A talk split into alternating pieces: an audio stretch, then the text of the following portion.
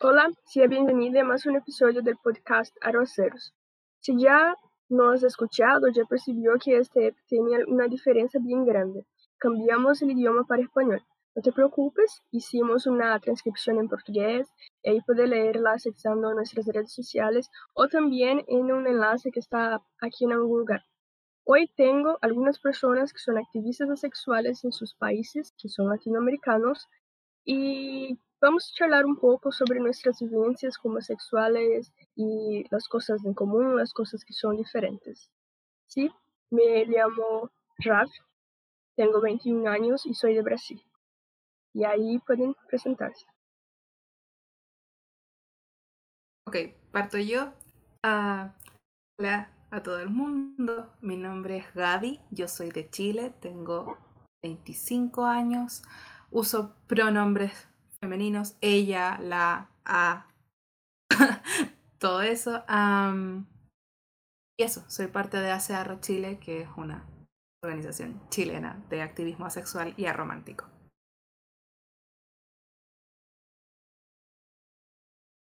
¿Qué tal? Eh, soy Nicolás, eh, soy, de Agrupas, es una orga sobre la sexualidad de Buenos Aires, en Argentina. Eh, uso pronombres él o ella.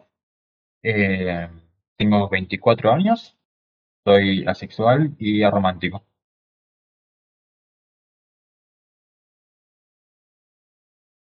Mm, hola, yo me llamo Álvaro, eh, bueno, eh, soy de México, tengo 25 años, eh, uso pronombres él y participo en Asexuales México y América Latina, que pues, es la Asociación de México.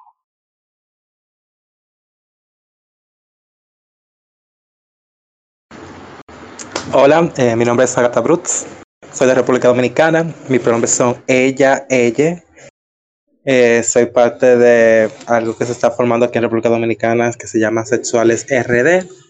Y soy asexual, aromántica.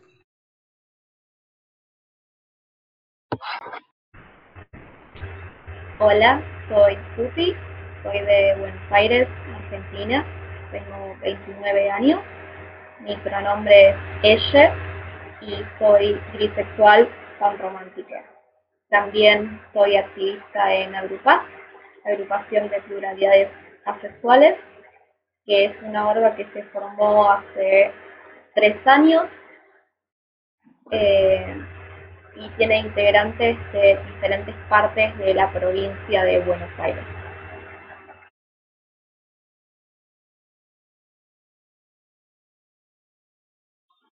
Creo que todos ya se presentaron, ¿verdad? Creo que sí. Entonces ya podemos ir para la primera pregunta. Eh, ahí si quieren abrir la cámara o cerrar también. Pueden hacer como quieran. ¿Cómo es la vivencia sexual en tu país o en tu región? ¿Alguien quiere responder primero?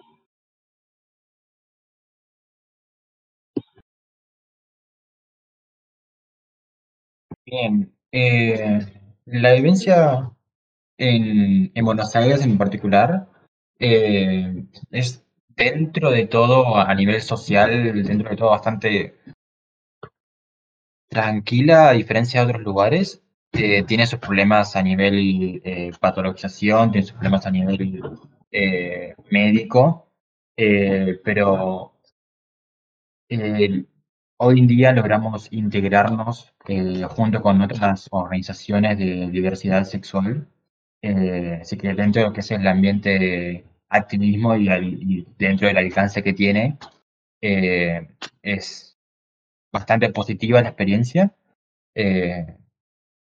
como digo, todavía hay, situaciones de, de, ignorancia principalmente por, por la falta de información que hay y por los prejuicios que hay, pero fuera de fuera de las, las cosas más fuertes que suelen pasar, que son las más complicadas de erradicar, eh, tenemos un buen, un buen arranque. Pero esto es dentro del último tiempo que activismo asexual por la región, eh, ya que antes de eso no, no se hablaba y al no hablarse los, los problemas que, que, pueden haber se eh, empeoran bastante más, digamos. Creo que en principio esa es, la, es un buen resumen.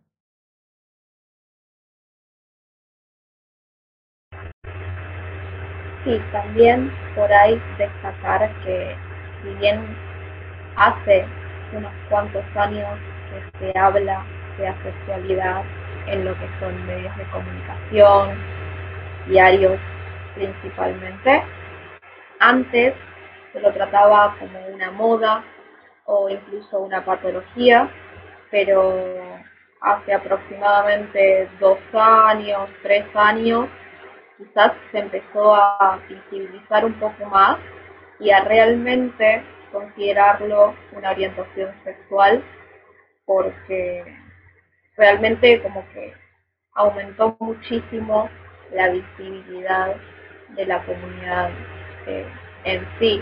Desde 2017 que la comunidad participa en las marchas del orgullo y más o menos desde ese punto en adelante podemos decir que se empezó a hablar un poco más ya fuera del marco de la patologización o considerarlo una moda. Aquí en Brasil creo que tiene muchas semejanzas. Eh, el colectivo sexual más antiguo que conozco tiene más o menos 11 años, creo que fue creado en 2010, y su primera marcha sexual se pasó en São Paulo, la capital del estado de São Paulo, y fue en 2014. Pero el año pasado, no sé si tienen todos los países, pero aquí en Brasil tenemos Big Brother Brasil, que es aquel reality show. Y ahí había un chico que era sexual. Y él no era una persona así muy agradable, pero hablaba sobre sexualidad y ahí fue como un boom. De repente todo el país hablaba sobre sexualidad. Pasaba en la televisión, pasaba eh, haciendo entrevistas hablando sobre, y ahí la visibilidad aumentó mucho. Pero antes era como si la comunidad hablase, hablaba mucho y nadie escuchaba. Hoy, cuando yo, yo creé, yo crié el arroceros hace un año más o menos, y ahora ya empiezan nos llamar para participar de eventos, hablar sobre sexualidad, hacer entrevistas, pero creo que si fuera ahí en 2016 más o menos, poca gente tenía interés en saber sobre. Ahora hay más interés. Claro que eh, los colectivos, eh, los grupos que son queer, LGBT y todo más, tienen interés en conocernos, en uh, ayudar, ayudarnos a tener más visibilidad, pero las personas que no tienen contacto con el activismo a veces parece que no tienen interés y ahí ellos quieren mantenerse en la idea de que la sexualidad es una opción, es una patología. Y ya, yo ya fui en un psicólogo que me dijo que yo tenía que tener un, un novio, una novia, que yo tenía que tener interés en actividades sexuales y cosas. Yo tenía que 16 años, entonces eh, fue una situación bien desagradable. Creo que muchos asexuales, personas de todo Brasil, principalmente las personas aquí del sur, sureste, pero también de otras regiones, mucha gente tiene esta vivencia de ir a un psicólogo por cualquier razón y ahí escucha que su sexualidad es una enfermedad. Y aquí en Chile pasa algo más o menos similar a lo que ya han comentado. Creo que en estos últimos años se ha ido ganando mucha más visibilidad. Eh, efectivamente hemos tenido uh, presencia en prensa, alguna más positiva que otras, como dice Pupi. Hay, también a veces se, ha tratado el tema como la nueva moda o qué es esta extraña tribu urbana o algo de ese estilo. Eh, pero poco a poco se va ganando espacio, se va ganando visibilidad y gente que lo quiere tratar en serio. Em, también vamos siendo poco a poco más incluidas en otras organizaciones LGBTQIA que sí consideran la A y que sí se preocupan por eh, ayudar con la visibilidad y la educación. Creo que se me escucha. Perdón.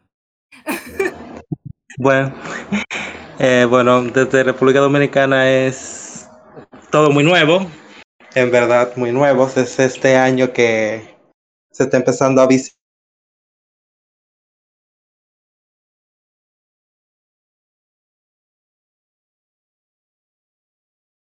No te escuchamos, Agatha.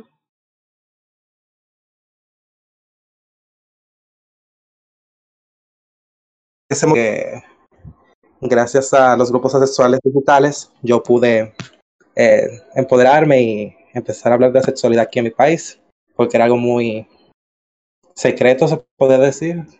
Solamente existía lo LGBT y ya, LGBT. Entonces, en estos últimos meses eh, salió un podcast que me hicieron de unos chicos gays muy famosos que se llaman Wirferland y me pusieron como título negra sexual. Entonces ya la gente pensó como que qué es eso, qué es asexual. Hicieron una marcha hace, ya va a ser una semana mañana, domingo, y yo fui con carteles asexuales. Y fue como que la gente como que, ¿qué es eso?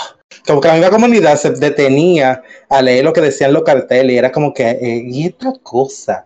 ¿Qué es eso? Y me preguntaban que qué era, que de dónde salió, que de dónde vino. Entonces, como que eh, es un resurgir muy, muy nuevo. Y se está pensando ya en la Marcha del Orgullo, que va a ser ahora en agosto. Eh, juntarnos un grupo de personas e ir con las banderas sexuales y dar más visibilidad porque es lo que necesitamos en el país. El país está todavía vamos a decir en pañales en términos de asexualidad y queremos como que ya se empiece a hablar del tema, que se sepa que somos parte de la comunidad en República Dominicana y que estamos aquí desde hace mucho escondidos y, y que ahora vamos a salir a la luz para ser más visibles. Eh, bueno, en lo que respecta a México, pues ha sido una experiencia pues muy a largo plazo, pues tortuosa, por así decirlo, ¿no?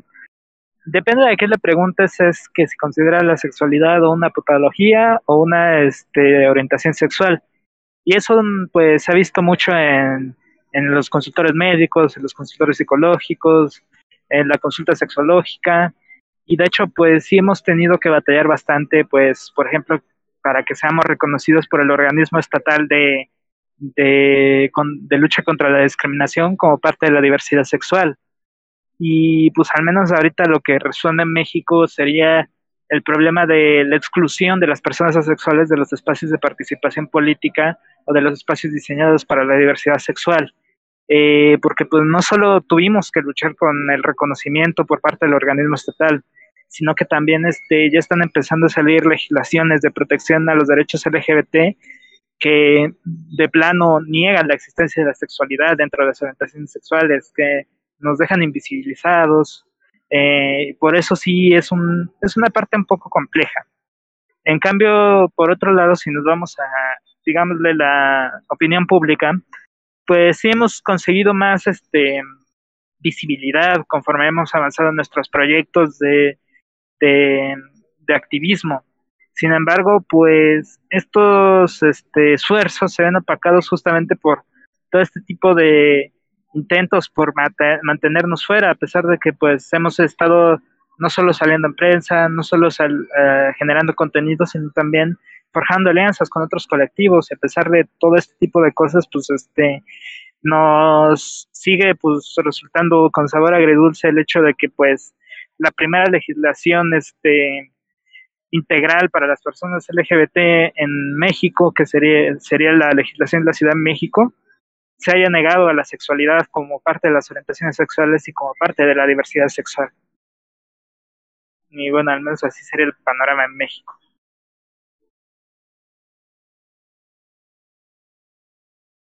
Brasil ainda... Opa, Sí, quería, quería agregar una cosita sobre Argentina, sobre Buenos Aires en particular.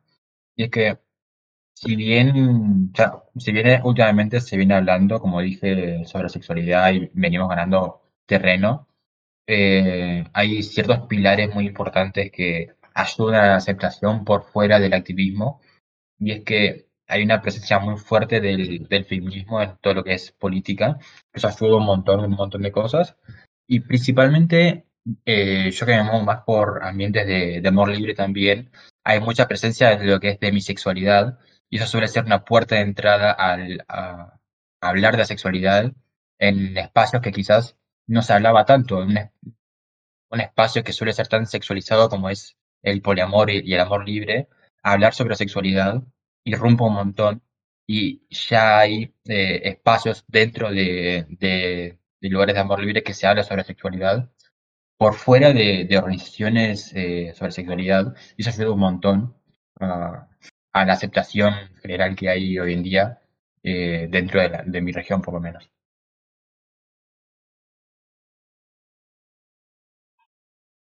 En Brasil, yo sé que la mayoría de las personas creen que, por ejemplo, eh, homofobia es la palabra que define el prejuicio o cualquier tipo de agresión que van a que vas a pasar con alguien que es LGBT, cuya más. Pero así, eh, es un país que piensa que todo es gay, todo. Si una persona transgénero muere por transfobia, las personas dicen, dicen ah, homofobia. Entonces, eh, no me recuerdo qué año, pero algunos años atrás, como por ejemplo 2019, creo 2018, se pasó una ley que la homofobia es un crimen aquí en Brasil, es prohibido por ley. Y ahí las personas quedaron muy felices, claro, y ahí creen que esta ley ya es suficiente para toda la comunidad. En Brasil también es prohibido hacer terapia de conversión, que sería aquella terapia que quiere cambiar la identidad eh, sexual, la identidad de género de alguien que es queer.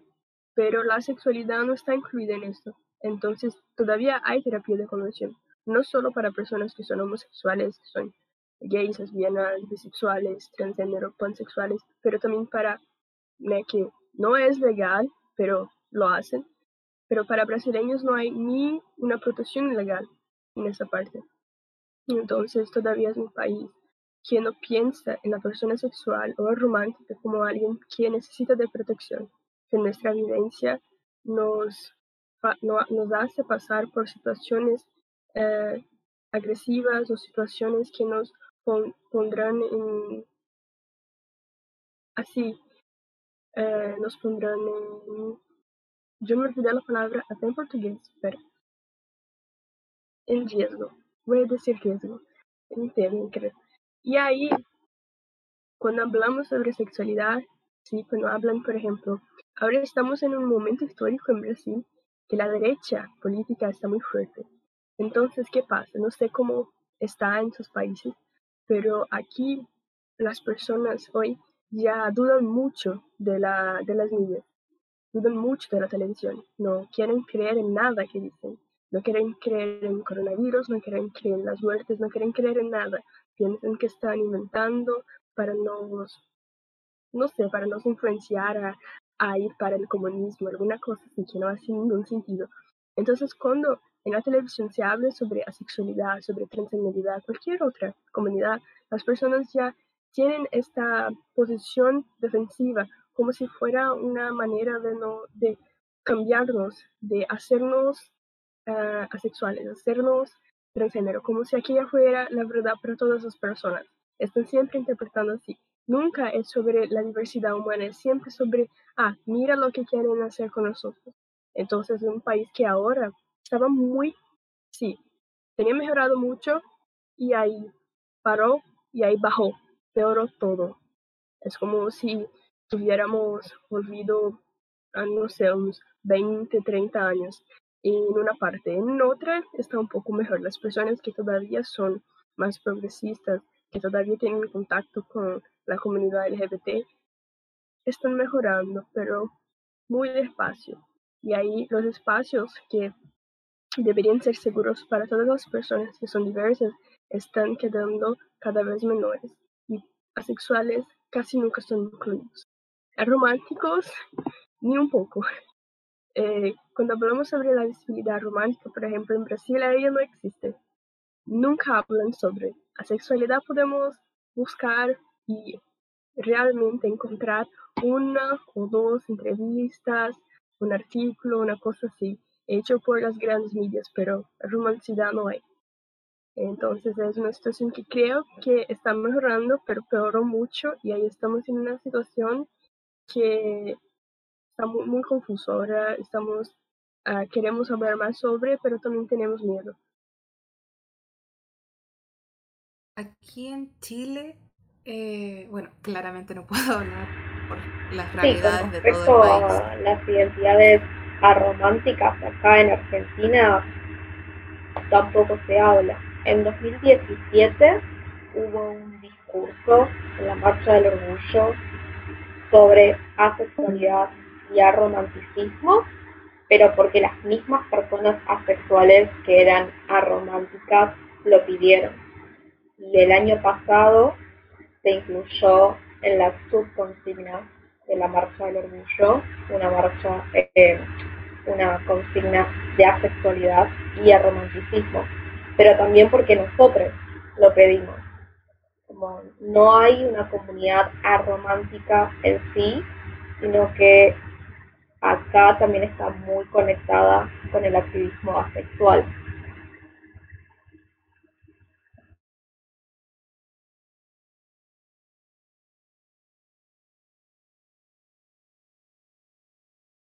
Aquí también se conecta mucho eh, el activismo romántico con el activismo sexual. Entonces, las únicas personas que hablan sobre la el romanticismo es, son las personas asexuales. Entonces, por ejemplo, mucha gente procura, busca por informaciones sobre el romanticismo y casi nunca consigue encontrar algo que no sea, ah, romanticismo es el mismo que la sexualidad, pero sobre atracción romántica. Siempre esto es sexualidad y ahora les voy a explicar sobre romanticidad, es la misma cosa, pero sobre otra cosa. Y hay que decir son explicaciones generalmente vacías, que es más como una mención. Entonces, eh, la comunidad romántica también, no sé si tienen esta sensación también, esta interpretación, pero lo que vemos mucho son personas sexuales que están en un ambiente hipersexualizado, que es de Brasil, no sé si se aplica a toda Latinoamérica, pero creo que un poco, tal vez. Y los espacios que son LGBT queer son sexualizados porque son espacios donde las personas pueden expresarse sexualmente, sus voluntades, sus deseos, su identidad, porque no es un problema. Pero mucha gente que es asexual tiene, se siente desconfortable eh, indo a estos lugares, a estos espacios. Entonces mucha gente acaba por simplemente ir al otro lado y empezar con discursos que son conservadores. Y lo que vemos mucho son personas románticas que son alosexuales, que sienten atracción sexual por, uno, por un género, por todos, tanto hace, y que no se sienten confortables en espacios sexuales porque hay mucha gente, no todos, claro, hay mucha gente que tiene un discurso conservador que quiere eh, decir, ah, si ellos dicen que todos los humanos, todos nosotros humanos tenemos que sentir atracción sexual y hacer cosas sexuales, entonces yo voy a decir mi verdad, que no, no tenemos que hacer, no, no tenemos que sentir como si fuera la verdad para todas las personas. Entonces veo mucha esa separación, que los asexuales que son románticos quedan juntos con los asexuales ya los románticos y aquellos arománticos que son alosexuales quedan lejos. Si en arroceros teníamos, creo que no tenemos ninguna persona que es romántica y es alosexual también. Entonces aquí hay un espacio, una diferencia entre eh, esas partes y también no hay una comunidad romántica. Hay las personas románticas que son asexuales, están incluidas en estos espacios y las personas románticas que están solas o que buscan por cualquier tipo de bienestar, cualquier tipo de amistad, cualquier tipo de conforto en espacios sexuales también, o que simplemente no hablan sobre. Yo creo que Gaby iba a hablar, pero se cayó. Sí, ups, perdón, ¿se me escucha? Sí, perfecto. Eh, bueno, aquí pasa muy, muy similar a lo que ya comentan ustedes. Eh, desde la visibilidad romántica es mucho menor. Hay invisibilidad romántica. Eh, y, también pasa lo que dice Ravi de eh, los espacios. tenemos espacios comunitarios que son asexuales y arománticos. Hace arro, eh, pero claro, ah, el discurso suele estar más centrado en la gente que es asexual y aloromántica. Eh, o la gente que es asexual y aromántica, ah, pero se deja de lado a quienes son arománticos y no son asexuales. Y, falta ah, que se vayan creando esos eh, espacios ah, comunitarios también. Em, aquí eh, se nombra eh, es parte de la diversidad, existe la gente romántica, en, al menos en espacios que son queer, en organizaciones que luchan por los derechos LGBTQIA más, y, y, que poco a poco ha habido más participación eh, de la A en estos espacios. Pero, pero sigue siendo parte de, del discurso más que de, la práctica, a, a mi parecer. Y eh, quiero creer que vamos encaminados a ese, a ese futuro en el que se empiece a hablar también ah, de, la realidad aromántica sin eh, tomar de base la realidad sexual, porque eso claramente deja a, personas afuera. Em, nosotros estamos en, en, un momento histórico bastante distinto a lo que cuenta Ravi. O sea, estamos eh, en la elaboración de una nueva constitución para Chile. Eh, luego hubo una revuelta social que sigue em, y que hay una tendencia marcada hacia la izquierda. Veo yo y quiero creer que esa es la totalidad, pero no, no, no puedo, no, no, puedo asegurarlo, pero eh, se está viendo cambios sociales en ese sentido. Em, y como disidencias sexuales y de género eh, han habido intentos de agruparnos y de pronunciarnos al respecto. Y ahí también se está considerando la realidad romántica, pero eh, ha sido desde nuestra participación como hace Arro Chile y nosotros hablamos un poco de ambas realidades a la vez. Entonces, eh, a mí en lo personal me resulta un poco agridulce, por ponerlo de alguna forma. me, me encanta que se den los espacios para poder hablar de esto y que nosotros podamos expresar también necesidades jarro al respecto, posicionamientos jarro al respecto, pero a mí me parece que también sería importante eh, que existieran organizaciones solo arro, por ponerlo de alguna forma. Que hubiera un posicionamiento que no fuera juntando un poco lo que es asexualidad y aromanticismo.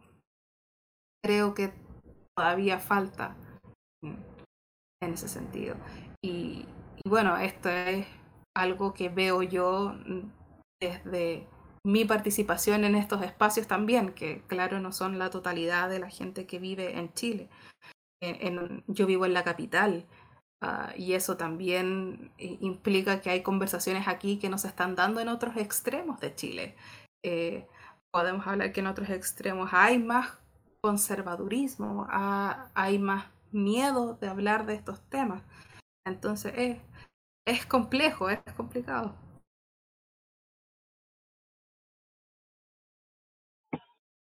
La segunda pregunta que tenemos es, creo que ya respondemos un poco, pero las costumbres y ideas de la sociedad de tu región afectan mucho la aceptación de la sexualidad.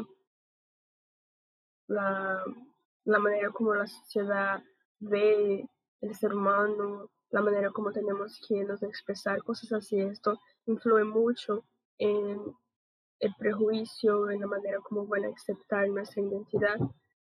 Para mí la, la respuesta es sí, mucho, porque nuestra, mi país, como yo ya dije, es un país muy sexualizado. Y había un tiempo en que teníamos así mujeres casi nuas peleando en la televisión en horarios en que niños estarían asistiendo. Entonces, es un país así conservador, pero no tanto. Sí, pero no. Y también es un país muy acefóbico, muy afóbico en general, que crees que tenemos que casarnos, tener hijos, tener una vida sexual activa, pero solamente con la persona que vamos a nos casar, cosas así.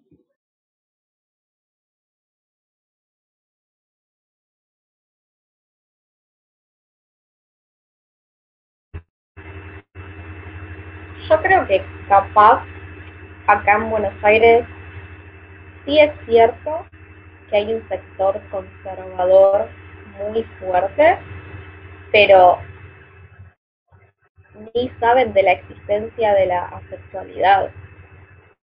Es un sector católico de derecha ultraconservador, pero están más en contra de lo que es la comunidad LGBT y ahí se corta la comunidad en lo que a esas personas respecta. Entonces, hay mucho odio, mucha violencia hacia esas personas específicamente y el resto de la comunidad no lo sufre, pero porque el resto de la comunidad ni siquiera existe para esas personas. Y yo creo que más en el interior del país, en lo que son otras provincias, es más fuerte también esa cuestión. En todo lo que es el feminismo hay también muchísimo rechazo a todo lo que no es esa crianza católica, heterosexual, bastante machista, obviamente. Eh, así que al menos en lo que es acá Buenos Aires, es más una cuestión de la gente no sabe que existe la sexualidad por esos sectores. Obviamente hay una eh, sociedad muy persexualizada, sí, es cierto, y hay mucha gente que si vos le decís que es que sos asexual, se lo toma como un desafío, que cree que te puede cambiar, cosas así. Eh, pero no sé hasta qué punto es tanto la región en la que vivimos, sino más bien la cultura en general de Latinoamérica.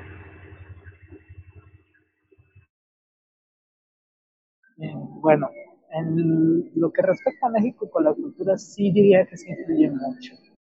Por lo siguiente, eh, no sé cómo está en Latinoamérica, pero por lo menos a nosotros sí nos ha tocado mucho, sobre todo porque estamos a tiro de piedra de Estados Unidos, porque allá en Estados Unidos está la narrativa del Latin Lover, ¿no? Eh, este hombre exótico, este hombre coqueto, eh, también igual con las mujeres se les exotiza mucho y por lo menos en lo que en ambientes que se conviven mucho con norteamericanos, que sería aquí en la Ciudad de México, Cancún y en Guanajuato, que es donde luego llegan nuestros jubilados, pues sí existe como que este, este estereotipo que permea la sociedad, no solo está este, sino que también está pues el arquetipo del macho mexicano, que viene de mitad del siglo XX y que pues, también este, de alguna manera contraviene con lo que sería lo planteado con la sexualidad, plantear que los hombres este, sexuales, digo, agresivamente sexual, agresivos sexualmente, por así decirlo. Eh, y pues al final de cuentas también está pues, este, la fuerte tradición católica que tiene México, en la cual pues también este pues están como que esos preceptos de que te tienes que casar, de que te tienes que juntar con familia y por lo menos aunque nosotros desde nuestra propia posición no lo vemos como factores contradictorios entre tener familia y ser asexual, popularmente desde estos eh, estereotipos e identidades conservadoras se ve como elementos que chocan, este, que son disímiles y como pues dijo este eh, Pupi, pues este sí hay un factor más de odio hacia la comunidad LGBT, sin embargo, siguen como que estas, este, digamos, de microviolencias por parte de todo este ideario conservador, por parte de todo este ideario católico, por parte de todo este estereotipo exportado de Estados Unidos para exotizar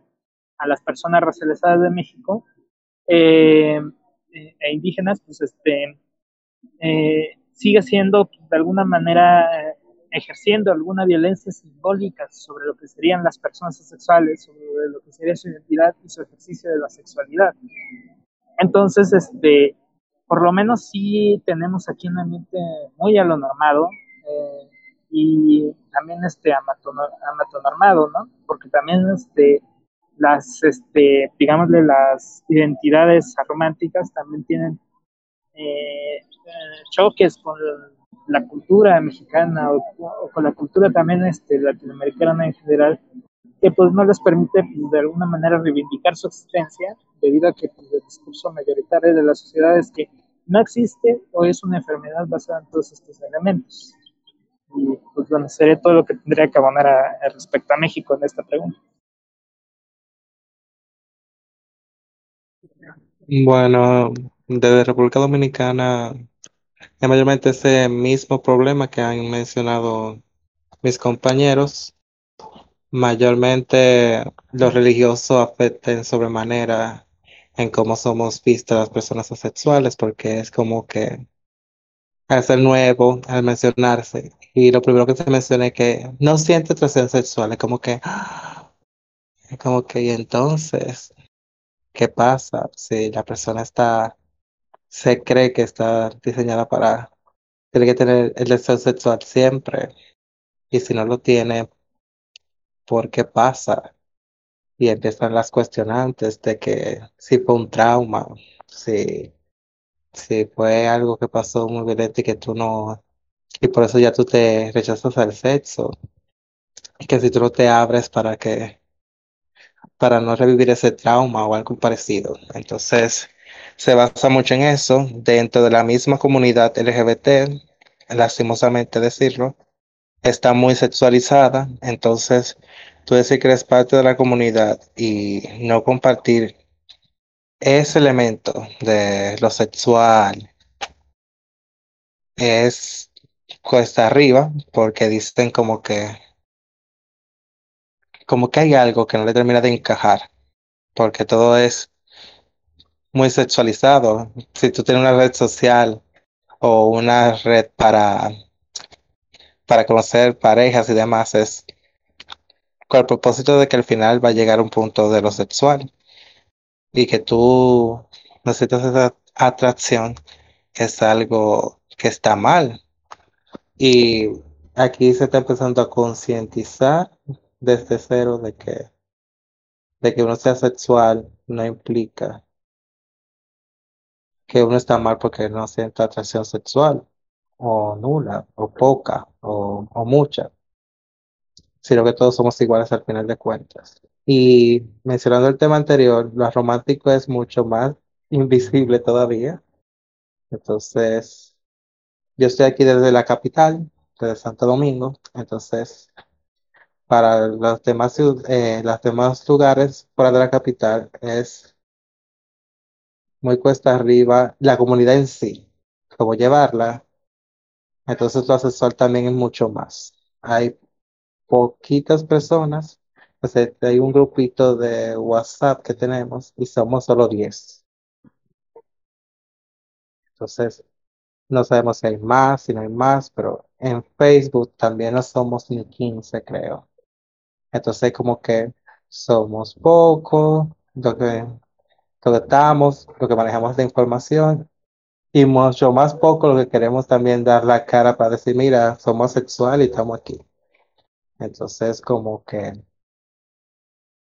para ese punto, eh, Está, vamos a complicado, decimos aquí en República Dominicana. Pero no imposible.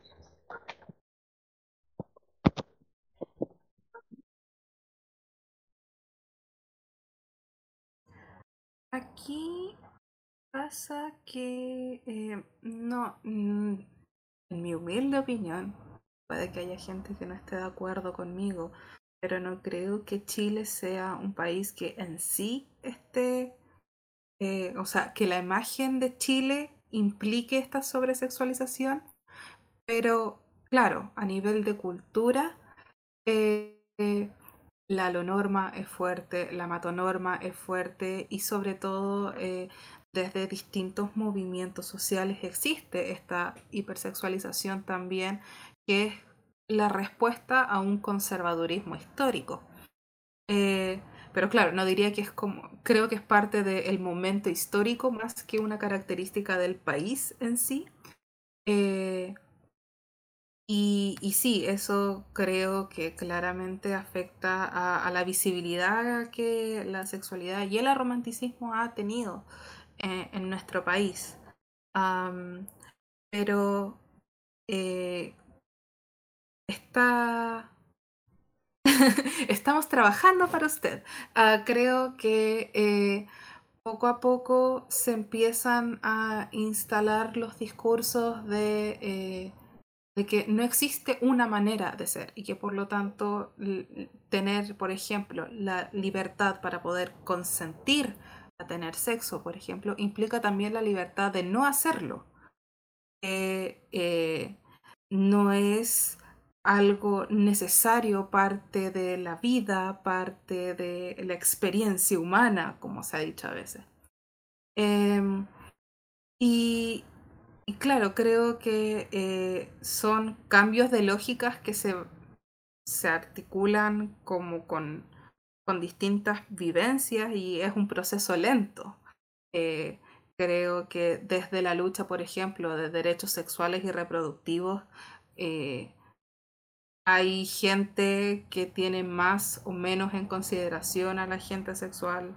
Eh, desde la, misma comunidad queer hay gente que tiene más o menos en consideración tanto la sexualidad como el romanticismo, pero poco a poco, un paso a la vez, eh, para, para poder ir generando esta, esta idea de que, eh, claro, la, la libertad eh, implica también la libertad de no participar, de no hacer, de no necesitar. Eh, y que eso también es válido. E, e ese es el mensaje al final. Vamos para allá, vamos para allá.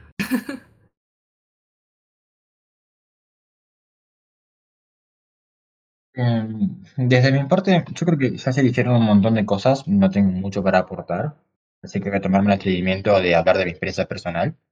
Eh, como persona masculinizada, eh, y como, un poco lo dijo Álvaro también, pero cómo se construye la masculinidad a través de, de la sexualización.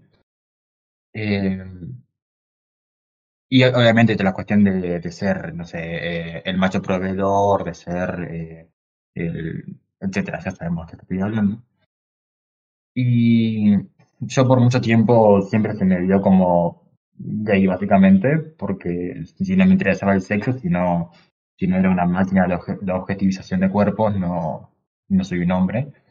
Eh, y, y afecta un montón a la, a la totalidad de la identidad y a la totalidad de la vivencia de las personas eh, por fuera de la sexualidad, justamente por tener esta falta, justamente porque eh, frente a la, la, construcción de la masculinidad es una falta el no tener atracción sexual, el no tener sexo recurrente o como lo, vivía, lo viva cada persona. Eh, y creo que Pupi lo había comentado, o Gaby, no me acuerdo, pero hay una cuestión de... No, no, ah, creo, creo que Gato lo había dicho, porque no, no sufrimos por ser asexuales, sino que sufrimos por la presión que se nos pone por ser asexuales. Es, es un error de la sociedad y no un error nuestro. Eh, y me ha pasado que en estos últimos dos años y medio que, que descubrí que soy asexual, eh, que empecé a conocerme a mí mismo un montón y hoy en día me siento mucho más eh, cómodo y mucho más seguro en ambientes sexuales que antes, porque hoy en día puedo entender qué parte de, mi identidad está siendo eh, interpelada y qué parte de mi identidad no. Eh, cuando antes era un conflicto constante con, con la masculinidad, un conflicto constante con mi, mi lugar en, en un, en un grupo, mi lugar en un, en cualquier espacio. En la, en la familia, porque cuando no tengo pareja viene mi tío y me dice, ¿para cuándo la novia? Obviamente dentro de, obviamente siempre está la, heteronorma y esas cosas, ¿no? Pero más allá de eso, eh, si voy con una amiga a, a una reunión familiar, me dicen, me, conoces mi novia, cosas por el estilo, eh, y, y siempre está esa idea de, de que te completás cuando, cuando tenés pareja, que eso es amato normal, pero también te completás y, y te haces hombre cuando tenés sexo, ¿no? Eh, la, frase típica muy Romeo Santos de te hago mujer, pero también para otro lado de hacerse hombre, ¿no? Eh, y me ha pasado de hablar con compañeros tipo eh, secundaria, gente de 16 años, 15 años que viene y me dice, no, porque mi tío ayer, me- anoche me llevó a tal lugar a debutar.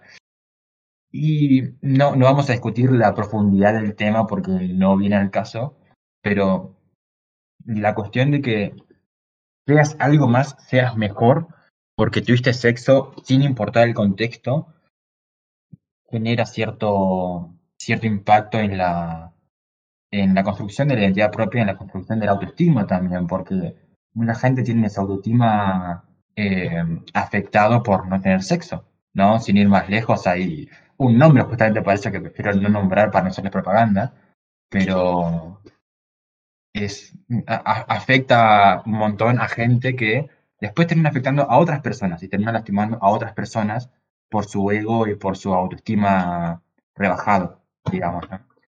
Eh, y es justamente por esta masculinidad eh, bestial y animal que, que se enseña. Y creo que eso es justamente la cuestión.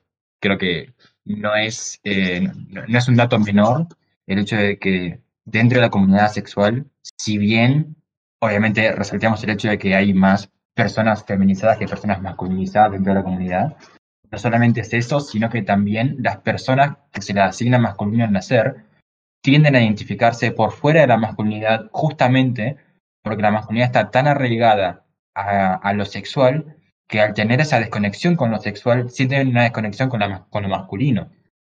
Y entonces es muy común, eh, y, y es algo que veo un montón, el ver personas que se le asigna masculino al nacer, en mi caso en particular incluso, que se sienten más cercanas a lo no binario que, una, que, otras personas que, que le asignan masculino al nacer. Creo que no, es un dato menor y no es un dato a ignorar tampoco.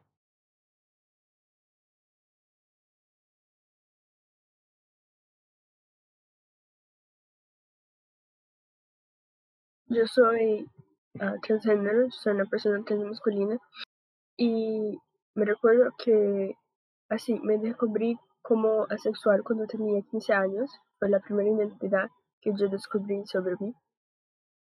Y ahí yo me recuerdo que la idea de ser una persona que no sentía atracción sexual me hacía pensar que no, yo, no- yo no podía ser un hombre o alguien que tenía cualquier tipo de conexión con la masculinidad por causa de esto. Y mucha gente más con personas amar, pero hay una asociación de que vamos a vamos nos hacer hacernos adultos cuando empezamos a tener una vida se- sexual activa. Y esta es una cosa que veo mucha gente que es asexual hablando sobre, diciendo cómo es mala esta asociación de que si la persona no tiene esta conexión con el sexual, si la persona no tiene esta introducción a la vida sexual, no tiene una vida sexual activa, entonces es una persona inmatura, es una persona que no es una adulta, es un niño, es todavía adolescente que tiene que experimentar. Y es una asociación así que tiene consecuencias muy, muy malas, ¿verdad? Porque como Nicolás dijo, ahí, por lo que yo entendí, hay gente, ¿verdad? Que es sexual, que tiene una autoestima baja por causa de esto, hasta mismo porque no sé si ya, si ya les pasó esto, pero hay unas personas que dicen, dicen, ah, claro que dice que es sexual, es una persona gorda y fea, como si ser una persona gorda fuese una cosa mala, pero, ah, claro que dice que es sexual, es porque nadie quiere eh, tener, no sé cómo se dice en español, hacer sexo con, con. Entonces, eh, hay una asociación de la sociedad de que si dices que es sexual, o por lo menos en la internet, si dices que es sexual, entonces es porque es una persona fea, es una persona que nadie quiere. Y esto es muy malo. Y ahí veo mucha gente que es sexual, que pasa por esas situaciones, y ahí crees que tiene algo errado, pasa por un psicólogo, una psicóloga que dice, ah, porque este es un problema, hay que ver sus hormonios o cosas así, y la persona o decide ingresar en algún tipo de relacionamiento y hacer cosas que no quería conscientemente diciendo, ah, voy a hacer porque nadie me va a querer, porque crees que necesitas de un relacionamiento romántico, sea la persona romántica o no, y o también inconscientemente, porque eh, cree que no es asexual, que en realidad tiene una enfermedad, que necesita de una cura. Entonces es un problema, creo que no es solamente latinoamericano, pero veo mucho aquí. Es una asociación, la amatonormatividad es muy fuerte. Aquí vivimos en una, nuestra cultura es muy romántica, es una cultura muy afectuosa, es una cultura que quiere que todos sean así, que eh, y ahí cuando pensamos, por ejemplo, espacios que son LGBT, cuya más, ah, hay gente que tiene aquel, aquella idea, amor es amor, más amor, por favor, cosas así, que es una asociación de que la pauta, el, el objetivo de toda la comunidad es hablar solamente sobre amor, como si fuera, claro, para algunas comunidades podemos resumir a esto, si quieren, si ellos quieren, resumen, pero nuestra comunidad es mucho más do que esto, es sobre nuestra manera de vivir, sobre la libertad de no querer estas cosas, la libertad de no sentir estas cosas que las otras personas sienten o que quieren que nosotros vamos a sentir. Uh, me recuerdo también que Agatha, Agatha dijo que son muy pocos en República Dominicana Creo que en Brasil es diferente porque Brasil es un país continental, es un país muy largo, hay mucha gente aquí. Entonces, pequeños grupos, por ejemplo, yo tengo una enfermedad que se llama celiaquismo. Tenemos más de 2 mil millones de personas con celiaquismo. Es una enfermedad que no es tan común así, es porque Brasil es un país largo. Entonces, tenemos no sé si es un privilegio, pero una suerte de, haber mucha gente que es asexual, simplemente porque hay mucha gente en el país, en el país con una población muy larga. Entonces, pero por ejemplo, yo nunca supe de una marcha sexual en mi ciudad.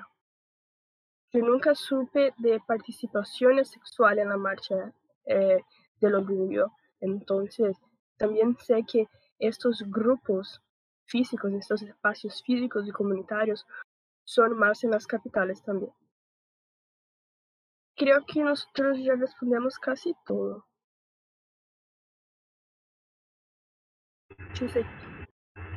Yo capaz con respecto a lo que acabas de decir de la infantilización de las personas asexuales, creo que también hay como un doble estándar en ese sentido porque si sos asexual es porque nadie quiere tener sexo con vos. Pero si sos asexual y tenés sexo, tampoco sos asexual. O si sos asexual y te decís provocativamente, entre muchas comillas, podés ser asexual, porque claramente estás buscando atención. Como que la sociedad siempre de alguna forma encuentra la forma de invalidar nuestras vivencias. Siempre están buscando alguna forma de decir, no, esto no está bien, no, esto no es válido, no, tu forma de expresarte no es válida, no encaja. Eh, entonces, eso también nos deja como en una posición de, de que muchas veces somos nosotros mismos quienes a veces invalidamos nuestras propias vivencias. No porque creamos nosotros que esté mal, no porque te lo hacen creer.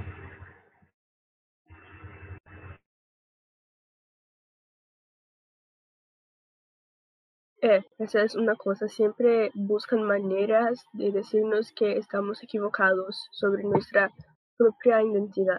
Es una cosa también que se pasa mucho aquí. La gente siempre, ah, ¿cómo vas a saber si es asexual si nunca intentaste hacer algo sexual con alguien y si la persona tiene una vida sexual activa, hasta mismo porque la, la sexualidad, asexualidad es un espectro, pero la persona ya dice una vez sola que la persona tiene una vida sexual activa, la gente ya dice, ah, ¿cómo vas a ser asexual? O si no, dicen, buscan maneras de justificar la, la asexualidad como si fuera una disculpa de la persona porque ella no consigue tener sexo, como si fuera algo que nosotros elegimos. Creo que ya pasamos por todos los tópicos. Faltó el tópico ¿Cómo te has descubierto hace? Si alguien quiere decir, ya estamos en ocho, y media, entonces ya vamos a empezar a, a encerrar, no sé si es la palabra en español, a finalizar.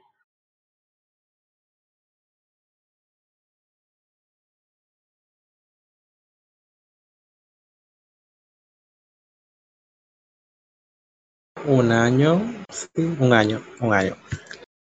Y fue un choque para mí porque yo desde siempre sentía esa incomodidad de cuando tenía relaciones sexuales. Porque no fue de la mejor manera que se puede decir inicié o me iniciaron en lo que es lo sexual. Pero yo nunca tenía como ese afán ni ese ímpetu. Pero la gente me decía, era como que tienes, tienes que hacerlo porque eso es lo que corresponde. Y según lo que han hablado anteriormente, eh, es ya algo impuesto, ya es social, ya es algo que está impregnado. Y bueno, de mi país en República Dominicana, todo es, muy sexual porque hasta los bailes. Cuando tú bailas bachata, tú tienes que, si bailas con una mujer, tienes que pegártela bien y y mover la cintura de una forma y si estás bailando reggaetón o lo que sea, todo te insinúa eso. Entonces, cuando ya em, empezó lo sexual, yo me empiezo a, a dar cuenta de que algo me falta, como que algo me incomoda, algo no me cierra, no estaba del todo cómoda, pero no sabía qué era y como no sabía qué era, yo me lo guardé. Hasta que me topé con un post sobre la sexualidad y yo vi y me pareció raro y me puse a leer, me puse a leer y cuando empecé a leer fue como que pero ah mira eso me ha pasado, ah, me he sentido así eh, esa descripción como que me hace sentir cómoda y empecé a investigar un poco más, tratar de ver si habían asexuales en el país, que me dieran un testimonio de vida en sí. Y pasé un tiempo sola, por así decirlo, sino preguntando por internet. Pero mayormente fue así, eh, que supe cuál era mi lugar y el decir que soy asexual todavía es un desafío porque mis amigos no me creen porque yo tengo yo tengo 33 años entonces de mis 31 puedo decir de 31 para abajo yo tenía, vamos a decir, lo que se llama una vida sexual. Se puede decir una vida sexual activa como todo el mundo. No era de que siempre, pero era como que, ah, estamos en un punto, estamos en una reunión y necesito cumplir este requisito.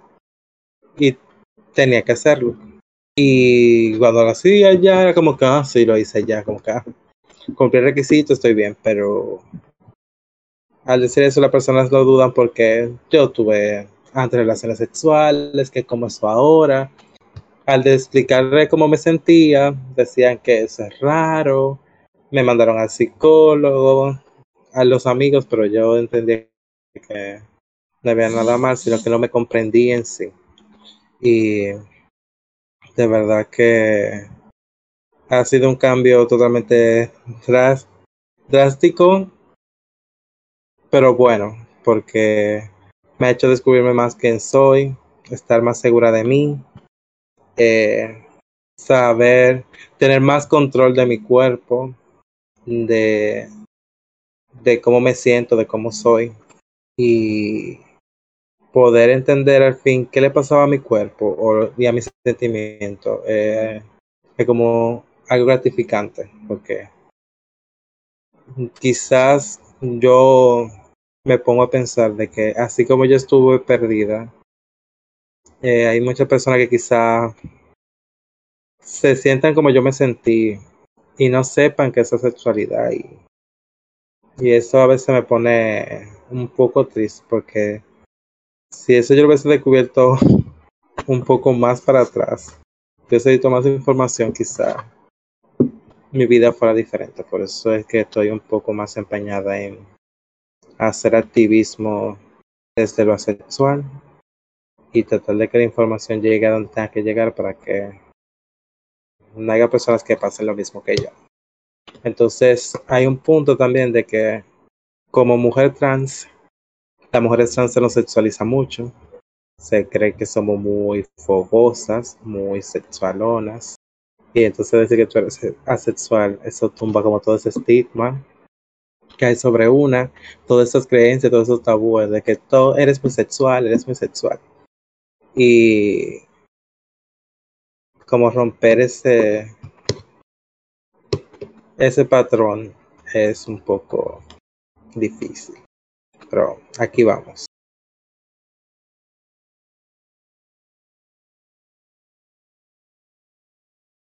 Bueno, en lo que respecta a mi experiencia, pues yo me descubrí como a mis 21 años, como hace 5 o 4 años, este, eh, realmente pues sí me pasaba mucho que no me sentía cómodo con las dinámicas de, sexualización en la pareja, eh, realmente este, pues lo descubrí entrando a la universidad y pues ya se imaginarán, todo el mundo anda con la hormona alborotada, las fiestas, todo lo demás, entonces este no me sentía muy cómoda en, muy cómodo en esos entornos, este.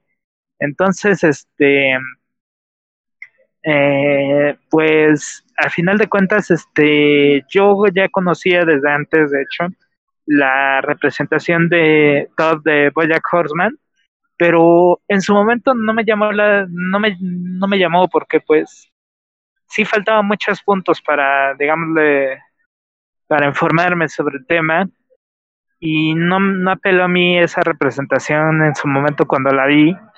Este, sin embargo, eh, pues ahora sí que durante la universidad, pues, mm, si bien mm, no, ¿cómo decirlo? Este, no mm, fueron relaciones consensuadas las que sostuve, siempre estaba esa presión, siempre estaba esa esa espina que pues, siempre me de alguna manera decía este tengo que hacerlo, tengo que ser hombre, y, bueno, ya se imaginarán todo el discurso. Entonces, este sobre todo porque pues de alguna manera también este estaba muy metido con la, la matonorma porque también estaba de alguna manera desesperado por encontrar este pareja, por, por cuadrar dentro de todo ese estereotipo, ¿no? De tener pareja, este, de tener una pareja que pues con lo que tener un plan a largo plazo, etcétera, ¿no? entonces sí me metí pues en muchas relaciones en las cuales pues nunca terminé satisfecho de las relaciones porque siempre se demandaba cosas que pues con las que no me sentía realmente cómodo. Entonces, este, pues ya unos años después, este, saliendo de la universidad, pues me topé eh, con la sexualidad y pues ahí poco a poco me fui descubriendo. Aunque pues como me descubrí cuando estaba en medio de una relación sentimental con alguien, pues sí me tocó tragos amargos de que pues, mi pareja me patologizara, me aplicara este violencia psicológica, me incluso llegó un momento en el que pues me plantó un ultimátum de que si no íbamos a terapia para curarme sexualidad, pues ya no íbamos a ser pareja. Y pues yo en realidad estaba muy, muy, muy desconcertado de qué hacer, porque eh, mm, si bien este era un hecho de que se en esa relación era violenta para mí, tenía dinámicas de violencia hacia mí, eh, yo pues de alguna manera sentí efecto por esa persona, pero pues terminé yendo con, con los colectivos asexuales y pues desde ahí pues ya yo sí puedo decir que mi vida mejoró porque pues ya supe que esa presión no tenía que ceder a ella, que pues no tenía que hacer nada con lo que no me sintiera cómodo en una relación de pareja.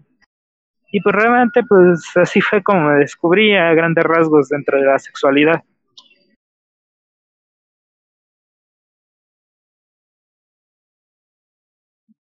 Mi, experiencia fue, un poco más eh, fugaz, digamos. Eh, yo sé que voy a ser, voy a ser breve.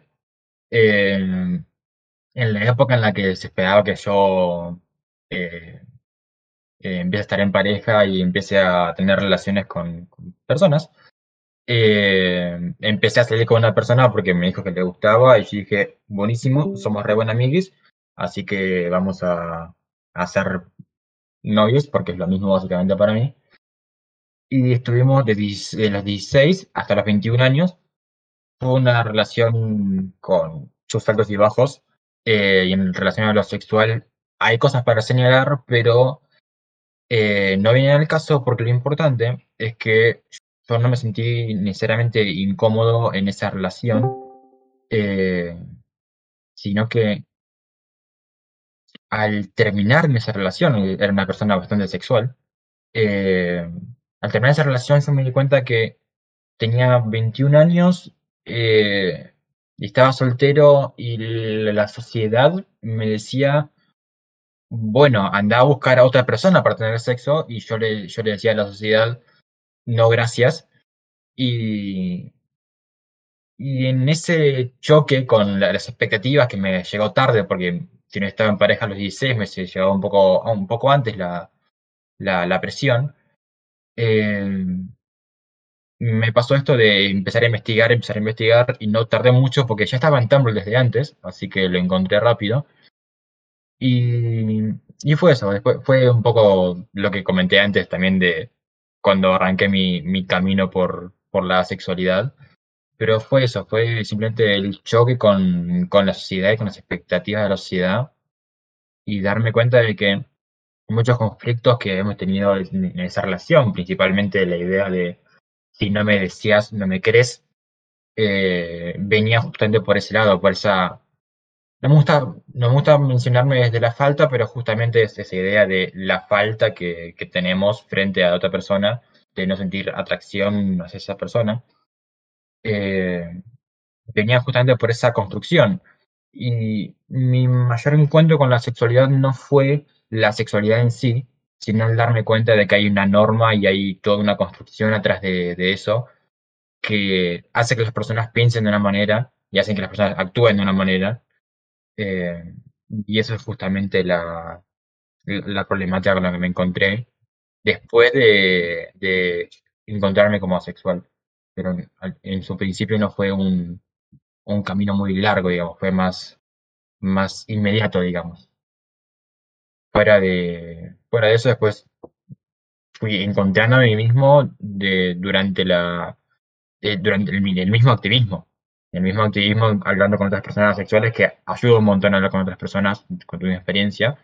Fui encontrándome y fui conociéndome eh, en cuanto a mi asexualidad y en cuanto a mis demás identidades.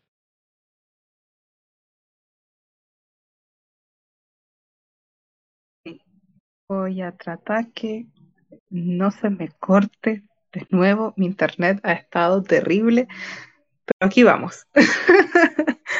Em, bueno, yo en la adolescencia eh, tenía un grupo más bien cerrado, entonces no era realmente un tema relevante para mí.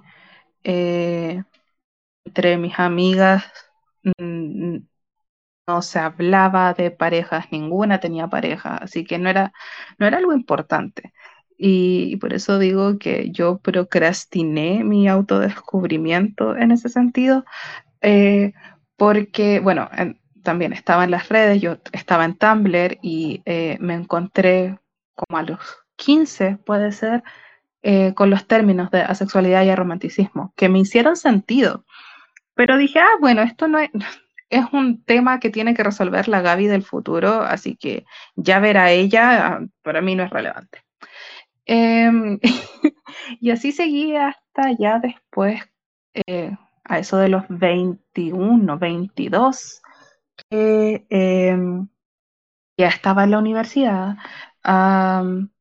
y yo pensaba que eh, entrando a la universidad, cambiando mis espacios, se un poco más el mundo. Entonces, eh, tenía yo también estas expectativas de que, ah, bueno, o sea, ya empezar a sentir atracción.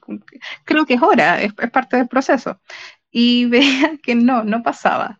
Eh, eh, mis pares, tanto compañeros en la universidad como mi grupo de amigas anterior, estaba más interesado, no voy a decir que era algo súper relevante en nuestras conversaciones, pero sí veía que eh, era, era un tema que salía de vez en cuando, que gran parte de eh, mis amistades estaban emparejadas con alguien y que a mí no, ah, no, me seguía sin interesarme, seguía sin ser algo relevante y no nacía de mí.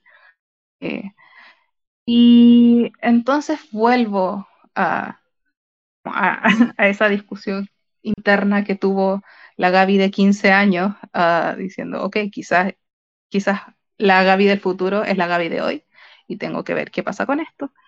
Así que eh, empiezo, empiezo a leer también al respecto, que ya tenía como conocimientos básicos, pero no participaba activamente de la comunidad sexual y o aromántica. Eh, pero claro, empiezo a leer, ahí habían uh, experiencias que me eran muy similares a la mía y decidí probar eh, con referirme a mí misma como asexual, eh, como arro también. yo soy asexual gris romántica y en el momento en el que empiezo a referirme a mí misma como tal también me hizo como mucho sentido. Uh, yo lo he llamado el, un momento de cenicienta que se pone la, zapatilla de cristal y el calce perfecto. Algo así me pasó cuando empecé a probar la etiqueta a ver si me acomodaba y me hizo mucho sentido. Entonces, desde entonces, la redundancia, uh, empiezo a participar más en espacios hacia arro y, y efectivamente, pues, uh, me resueno con muchas de las experiencias y, y me hace mucho sentido eh, los sentires que, iba leyendo, que iba escuchando, y aquí estoy a día de hoy. Ah, empecé a hacer a finales de 2019, principios de 2020, activismo, y nada, mm, esa es brevemente mi historia, estoy muy feliz. Eso.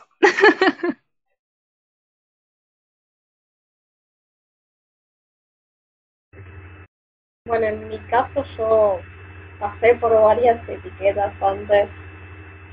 Yo fui a un colegio católico donde no existía otra cosa que no fuera la heterosexualidad. Cuando tenía 14 años me enamoré de una chica y dije, opa, acá está pasando algo. En ese momento también me hablaba con unos amigos de esa chica que eran bisexuales y tenía sentido para mí, así que durante muchos años me nombré bisexual. Tuve mi primer pareja cuando tenía 14, 15 también, pero nunca tuve un interés en tener sexo con esa persona. Yo sabía que se suponía que era lo que se esperaba que pasara eventualmente. Para mí no, no era algo tan relevante. Eh, después, con el paso del tiempo, me enteré de la existencia de la etiqueta pansexualidad y me hizo mucho más sentido que bisexualidad y me empecé a nombrar como pansexual. De hecho, cuando yo salí del closet, lo hice como pansexual. Y en una charla que tuve con mi mamá cuando pasó esto, mi mamá me preguntó qué pasa si tenés sexo con una chica y no te gusta. Y yo lo único que atiné a responderle fue, no me gusta. Y listo. Y después me quedé pensando en que, si bien había tenido parejas, como que nunca me interesó la parte sexual. Yo soy muy del contacto físico con las personas. Me gusta mucho abrazar, me gusta cruzarme con la gente, me gusta besarme con la gente, no tengo ningún problema. Pero como que el contacto sexual nunca me llamó la atención. Cuando busqué información yo me encontré con la etiqueta asexualidad. Únicamente, esto fue en el 2015, y como yo había tenido sexo ya y en algún momento sentí atracción sexual por mis parejas, no es que nunca me había pasado, leí la etiqueta y la verdad es que no me, no me identifiqué con eso. Seguía confundida, no sabía qué era lo que estaba pasando y dos años después de eso me empezó a seguir en Twitter una cuenta de activismo de Estados Unidos y cuando entré a la página leí que existía la grisexualidad. Esto fue en 2017, 15 años después, y cuando lo leí, lo mismo que le pasó a Gaby, lo leí y fue, es esto. Esto es lo que me pasa, esto calza exactamente con mis vivencias, cómo me siento, cómo experimento las cosas, es esto. Pero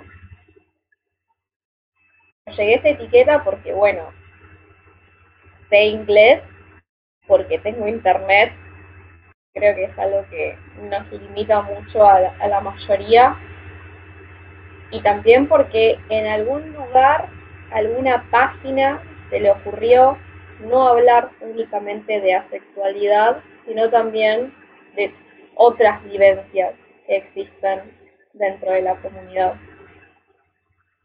Y bueno, después de esto, en 2018 fui a la Marcha del Orgullo, conocí a un grupo de otras personas homosexuales y ahí empezamos a hacer activismo.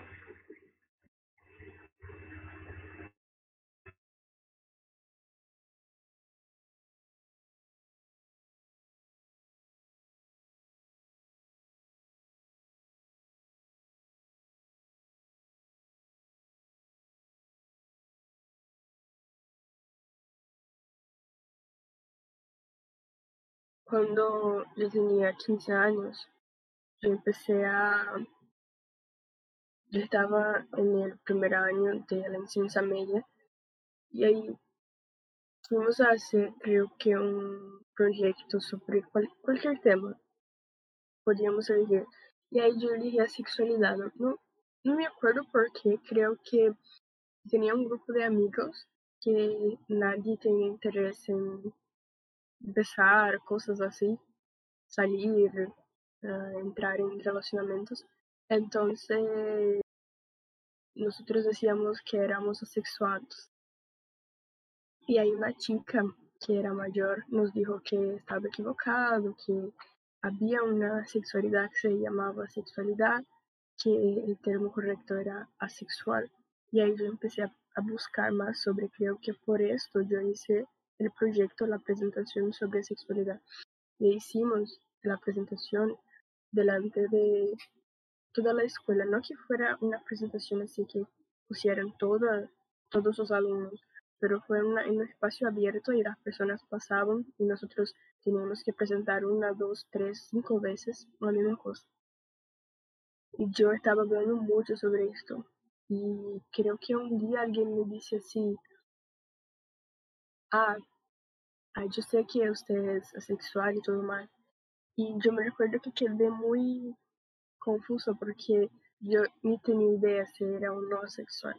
Y ahí sí empecé a pensar más sobre esto y fue un proceso muy tranquilo porque toda la gente ya tenía una idea, porque yo solamente hablaba sobre esto todo el tiempo. Y muchos amigos de este grupo mío acabaron descubriendo como sexuales, grises sexuales, demisexuales, otras identidades sexuales. Y ahí fue todo muy fácil, muy tranquilo en esta parte la descubierta como sexual fue la mejor, la primera, bien tranquila. Creo que fue, una cosa muy buena me descubrir ser así tan, tan niño, porque hace ya seis años. Y así fue una cosa que hizo parte en mi desarrollo, en mi adolescencia, ahora como una persona adulta y todo más. Y creo que mucha gente no tiene la suerte que yo, yo tuve en esta parte. Bien, ¿alguien más quiere hablar? ¿Quiere decir algo más sobre algún punto? No sé si todos hicieron sobre su descubierta, no es obligatorio si alguien se siente confortable. Y ahí, si nadie quiere hablar, ya podemos finalizar la grabación porque estamos en una hora y veinte.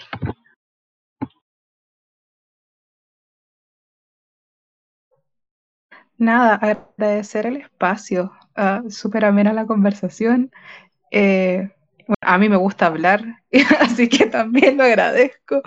Uh, y momento de publicidad, sigan a Grupas, sigan a Sexuales Latinoamérica, sigan a Searro Chile, sigan a Sexuales RD.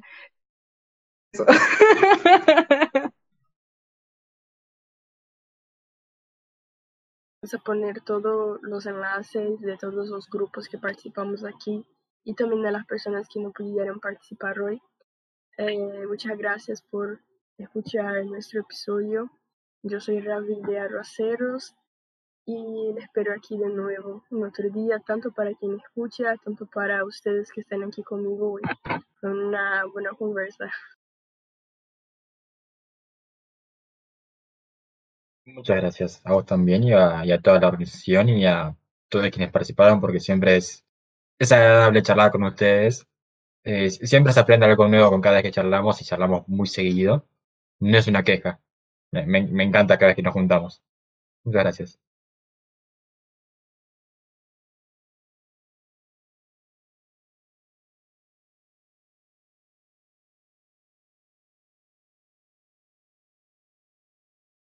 por darme información, entender. Y la verdad que sí. Por más juntas como este, que se sigan y nos sigamos juntando.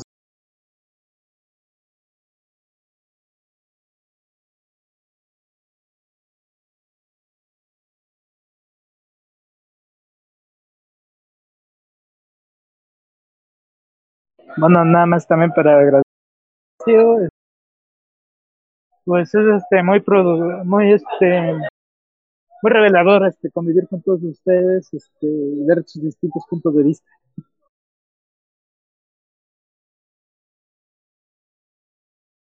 Muchas gracias por venir. Eh, hasta pronto. Creo que ya estamos listos. Gracias.